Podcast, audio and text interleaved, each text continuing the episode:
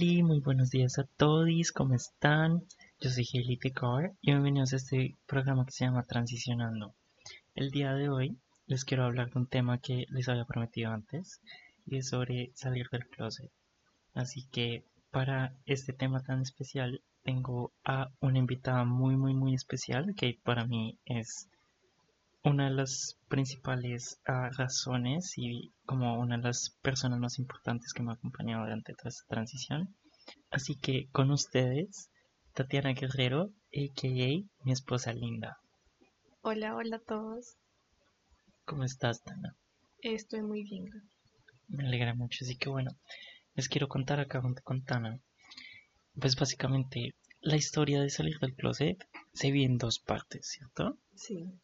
Entonces, bueno, antes de contar la historia, quiero decirles cómo salir del closet no es tan sencillo como la gente piensa. O sea, no es como, ay, tienes que salir del closet y uno, uno no sale del closet una sola vez.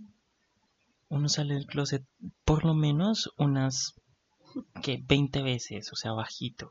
Porque es que a cada persona que tú le dices, cada persona con la que tienes como una conexión cercana, ya sea amigo, familiar, lo que sea, le tienes que decir a cada persona. Entonces con cada persona tienes que salir del closet.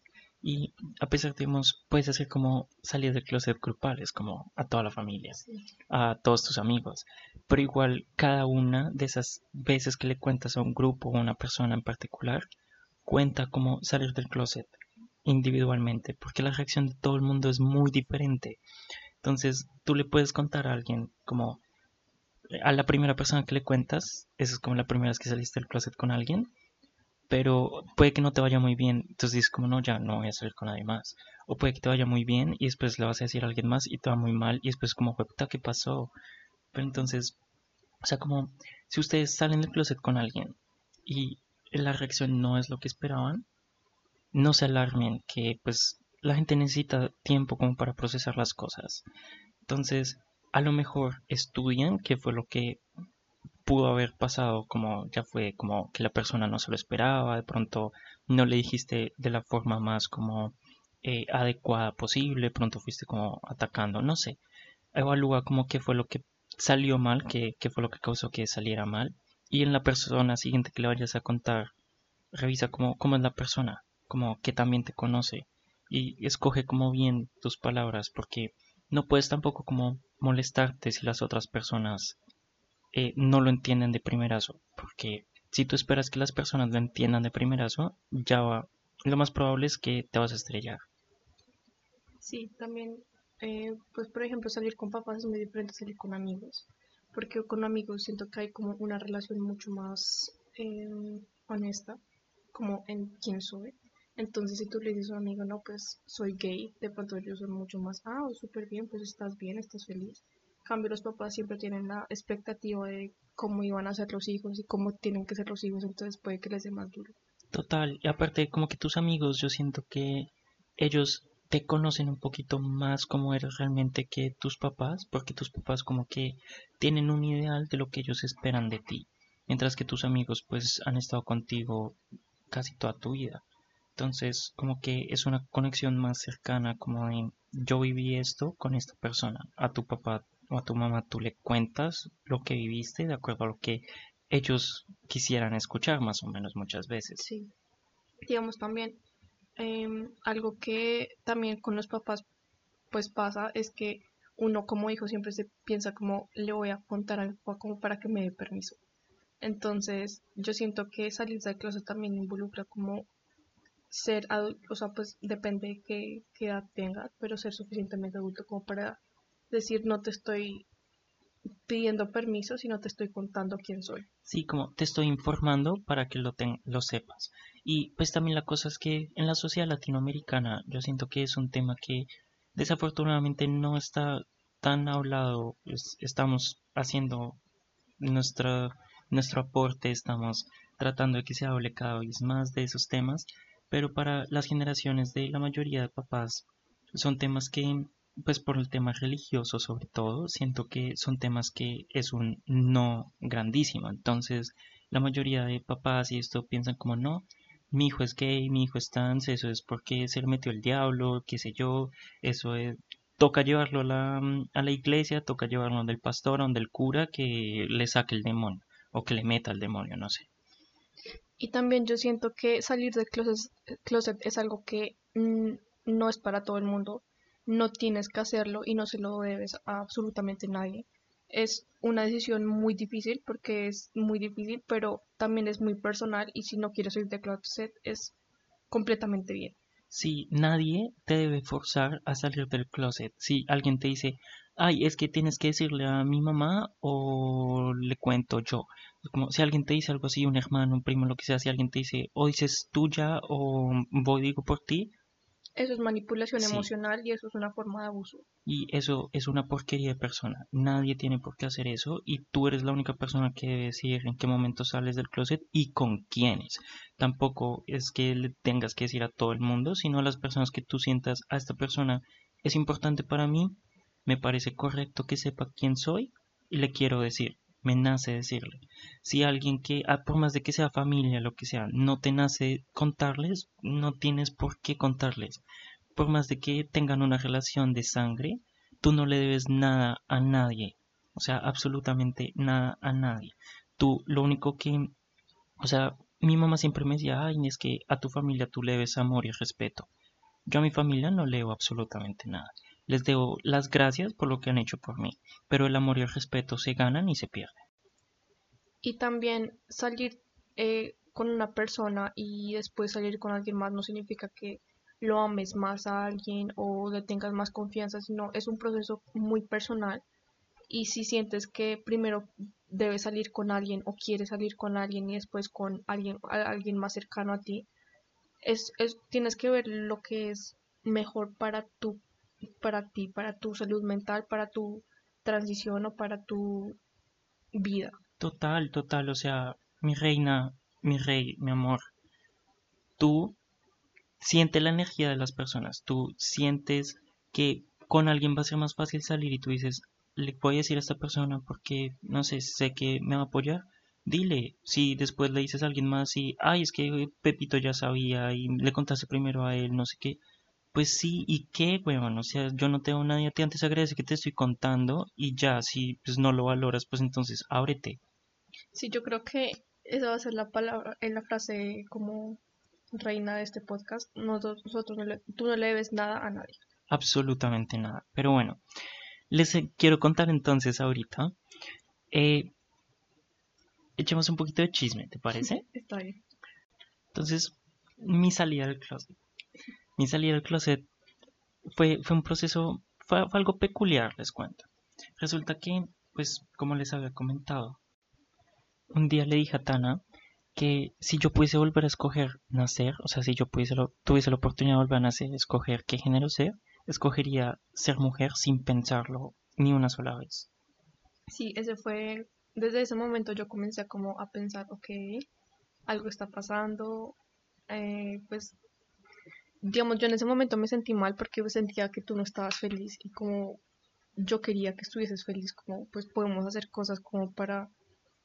Sí, y digamos, ella me decía como, pero pues existen las personas trans, no sé qué, pero yo en ese momento decía como, pues no, o sea, es que yo no me siento capaz como de transicionar porque me voy a ver como un hombre con vestido y yo, yo no me voy a ver jamás bonita, como no es una mujer linda pues yo dejé ahí el tema porque pues igualmente tampoco quería que te sintieras como forzada o como presionada, pero pues de vez en cuando sí trataba como de hacer alguna pregunta por aquí como para sacar un poquito más de información. Sí, honestamente yo sentía que ella hacía como preguntas así como sobre el tema, yo me ponía súper tensa, súper nerviosa, porque era como, no, o sea, como, no, no, no quiero hablar de eso, como que siento que no, no es bueno hablar de eso porque como que me voy a decepcionar, no sé.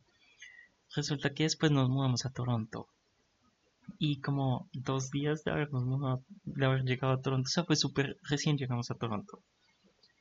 Tana me dice, mi amor, te quiero contar algo. Y yo, ok, ¿qué pasó?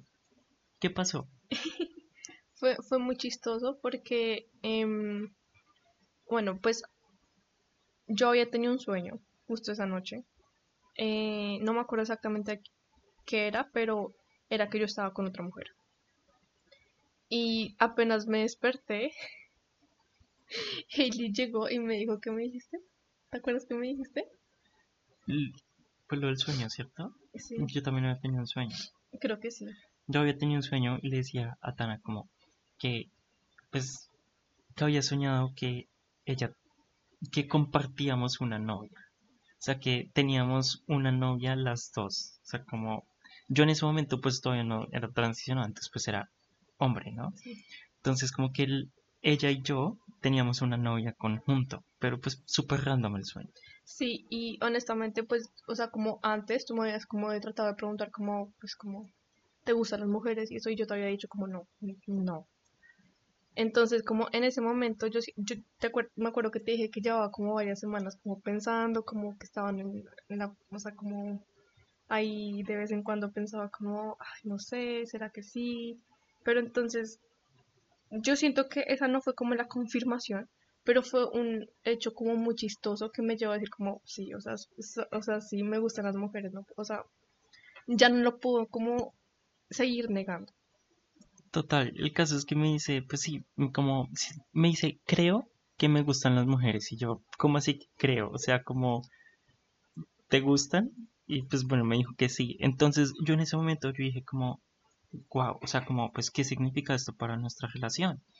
Y después de que yo me había imaginado todo lo peor cuando me dijo, tenemos que hablar, que me diga, me gustan las mujeres, pues yo ya estaba en un punto de imaginándome lo peor. Entonces yo dije, pues pucha, me va a dejar por una mujer, voy a ser Ross, o sea, voy a ser Ross. No, no. Entonces yo le dije, pues bueno, o sea, te quiero ver feliz. Y pues si te gustan las mujeres y de pronto te gustan las mujeres más que los hombres, pues yo no quiero ser como la razón por la cual no puedas ser 100% feliz porque estás casada conmigo. Entonces nos fuimos a un bar. Pues antes de eso, yo, yo tenía muy claro que yo estoy enamorada de ti. Entonces, el hecho de que el hecho de que también me gustan las mujeres no significa que tú no me, me hayas dejado de gustar. Yo siento que como cuando admití que me admití a mí misma que sí, o sea, que me gustaban las mujeres, yo siento que también de una, una parte de mí comenzó a amar tu parte mujer. No sé cómo explicarlo. ok. Entonces, bueno, sí, después de mucho hablar, fuimos a un bar gay aquí en Toronto, en Church en Wesley. Que Eh, fue lo que les había contado. O sea, fuimos a ese bar porque queríamos que Tana intentase tener alguna experiencia con alguna mujer, porque jamás había tenido ningún tipo de experiencias cercanas con ninguna mujer. Entonces yo le dije, ve, baila con una chica, no sé, a ver qué pasa, como quiero que esté segura de esto. Cuando llegamos al bar, fue la historia que les conté de que me sentí súper como en casa. Ahí pues Tana salió a bailar de cacería y pues yo conocí ahí pues como amigas eh, trans, amigas drag queens. Sí, yo me acuerdo que en un momento estaba bailando con una chica y volví a ver y tú estabas súper amiguera con su grupo de amigas, Sí, pero total, como de toda la vida. total. Y pues o sea, como a mí siempre me ha gustado, o sea, yo soy, siempre me han dicho, y soy una amiga más. bueno, Mm. Y pues sí, o sea, sí. El caso es que después de eso, pues bueno, como que ya estábamos seguras de que a Tana también le gustaban las mujeres. Entonces yo empecé a pensar y yo decía, pues bueno, si a ella le gustan las mujeres y a mí me gustaría ser mujer y yo le gusto a ella, pues si le guste como hombre, ¿por qué no le va a gustar como mujer? Porque pues si es capaz de amarme siendo hombre, qué boleta, pues es capaz de amarme siendo mujer, más lindo, ¿no? Más chévere. Entonces íbamos manejando, me acuerdo. Sí, íbamos en una autopista. Íbamos en el carro, en la autopista, y yo estaba sudando frío, marica. O sea, estaba sudando frío, yo estaba súper, súper nerviosa. Y le dije, mi amor, te quiero contar algo. Es que he estado pensando últimamente, pero, o sea, yo dije así como, no sé cómo hacerlo. O sea, yo no sabía cómo hacerlo la primera vez que salía del closet con alguien. Y era con la persona más importante en mi vida en ese momento, con mi esposa.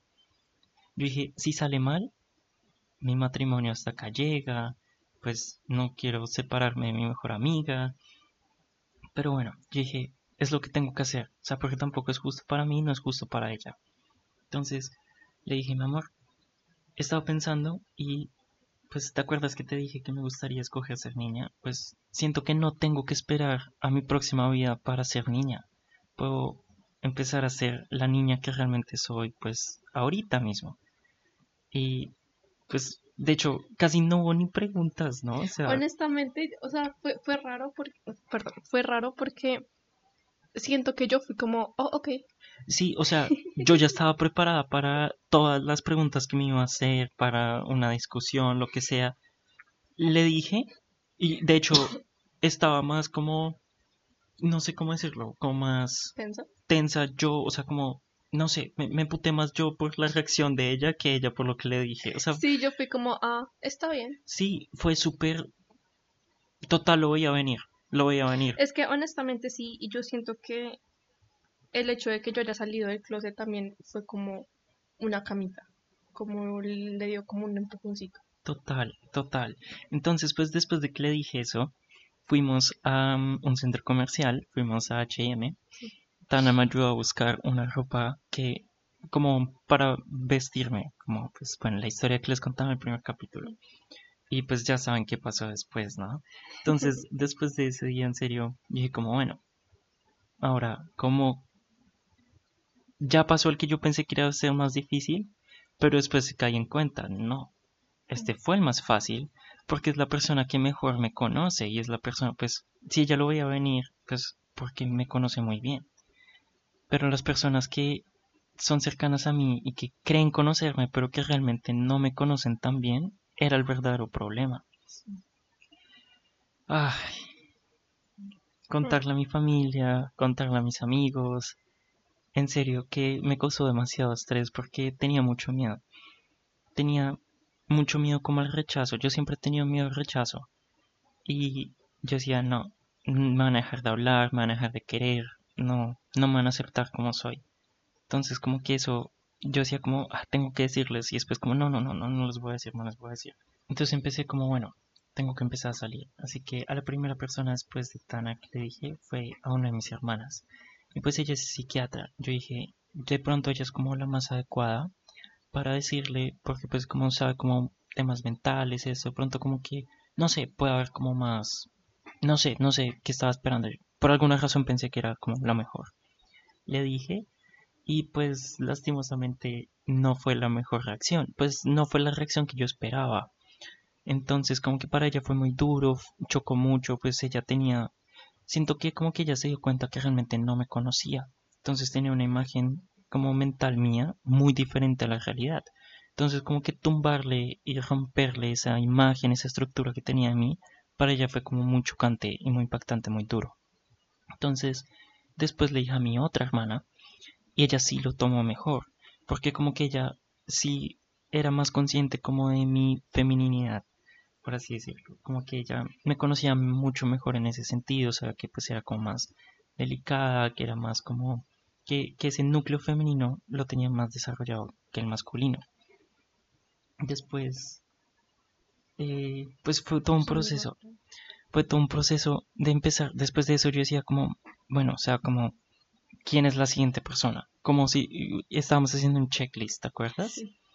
Estábamos haciendo un checklist como, bueno, ¿A quién falta decirle? ¿A quiénes son los que le quiero decir? Después le dije a mis amigos.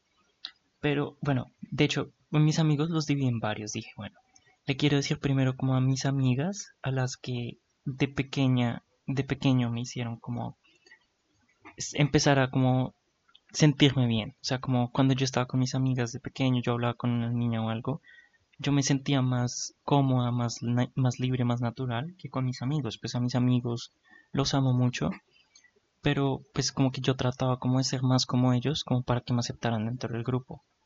Entonces pues le empecé a decir como a las niñas que habían marcado como una diferencia grande en mi infancia y después bueno llegó el momento de decirle a mis amigos. Estábamos jugando play, les dije, eh, honestamente yo pensé que lo iban a tomar muy mal, lo tomaron muy bien y se han portado divinamente desde Es que, entonces. honestamente, tu grupo de amigos es como lo más hermoso del planeta Tierra. O sea, la manera en que te tratan ahora, eh, es igual que como cuando eras niño. Sí, o sea, como que no se les nota forzado, no se les siente incómodos ni nada, sino que pues simplemente fue como muy, ah, bueno, pues como, pues me hicieron preguntas, pues claro, como que estaban como un poquito confundidos al principio, pero después era como, pues si eso te hace feliz, pues bueno, no hay problema, me llaman Hailey, me usan pronombres femeninos, siguen haciendo chistes como igual como antes, como para tampoco hacerme sentir incómoda, nada, Sí. súper tiernos, en serio. Entonces, pues, a todas las personas que no eran de mi familia, con las que salí del closet, me fue muy bien. Con las que me ha ido muy mal es con las personas de mi familia, porque no se lo han tomado bien. Y la peor fue mi mamá. Jesús, o sea, yo tenía mucho miedo de decirle a mi mamá. Y resulta que, pues cuando em- salí con casi todo el mundo, fue en diciembre del año pasado. Y mi mamá cumple años en diciembre. Y pues aparte es Navidad. Yo dije, no le puedo dañar el cumpleaños, no le puedo dañar la Navidad a mi mamá. Entonces pues como que me dije, bueno, me voy a esperar a enero, ¿no? Esperé a enero, le dije y, o sea, le estábamos hablando por, por FaceTime, le estaba contando, yo le dije pues cómo me sentía, cómo me he sentido desde pequeña. Ella estaba como asentando con la cabeza, me daba la razón. Yo dije, Al pucha, principio pensamos que iba a ser súper como, te iba a escuchar bien, iba a ser como acep- aceptante. sí, como yo, yo honestamente dije, wow, esto está yendo muy bien. Termino yo de hablar y ¿quién dijo miedo, marica? No, básicamente fue como, no, pues entiendo todo lo que me dices, pero pues ese no eres tú, porque yo di a luz a un niño y sé quién eres. Sí. Y yo como, ok, como, hablé como dos horas para absolutamente nada, pero muchas gracias por escucharme, mamá. Entonces pues ha sido un proceso bastante duro para ella. Para mí no tanto, ¿saben? O sea, como que para mí fue duro tomar el valor, el coraje de decirles.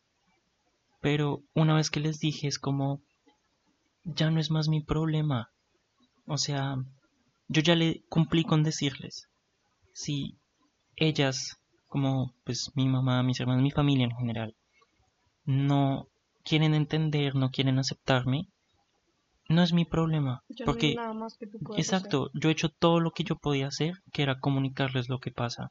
Si ellas no lo quieren aceptar, no lo quieren escuchar, ya es en, es en ellas. O sea, yo no puedo forzarlas porque tampoco es sano, ni para mí ni para ellas, a que me acepten como soy. Entonces, pues claro, digamos que me gustaría tener como una relación más cercana con ellas, pero pues, no sé, siento que con mis amigos, con mis amigas, la familia que yo formé, pues es la familia que yo elegí y estoy feliz con todas las amistades que tengo, con mi esposa, con mi hija.